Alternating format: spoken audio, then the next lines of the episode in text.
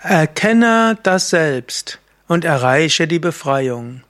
Kommentar zum Vers 438 zum Viveka Chudamani.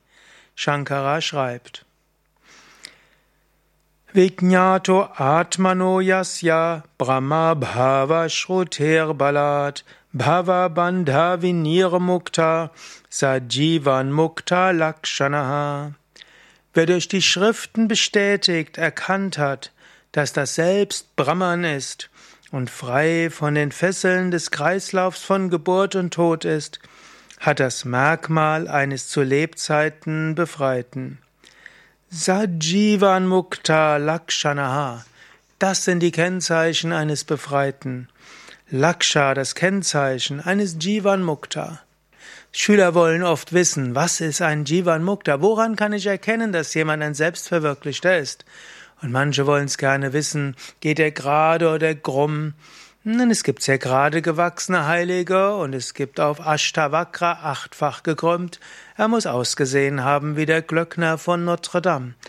Und es gibt dünne und es gibt wie Swami Chidananda, es gibt dickere wie Swami Krishnananda. Es gibt solche, die sind gelehrt, solche, die sind nicht gelehrt. Diese äußeren Kennzeichen sind nicht besonders wichtig. Es gibt tatsächlich Meister aus vornehmer Familie und es gibt Meister aus sehr einfachen Familienverhältnissen und solche, die Söhne von oder Töchter von irgendwelchen Straßenkindern, Obdachlosen sind. All das spielt nicht die Rolle. Aber was ist Jivan Mukta Lakshana? Erkannt, dass das Selbst Brahman ist. Du bist eins mit dem Göttlichen, frei vom Kreislauf von Geburt und Tod. Kein Wunsch mehr, dass irgendwas entstehen möge, keine Angst davor, dass irgendetwas vergehen würde.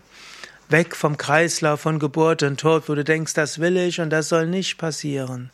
Keine Verhaftungen, Selbstverwirklichung. Strebe danach. Werde selbst ein Jivan Mukta.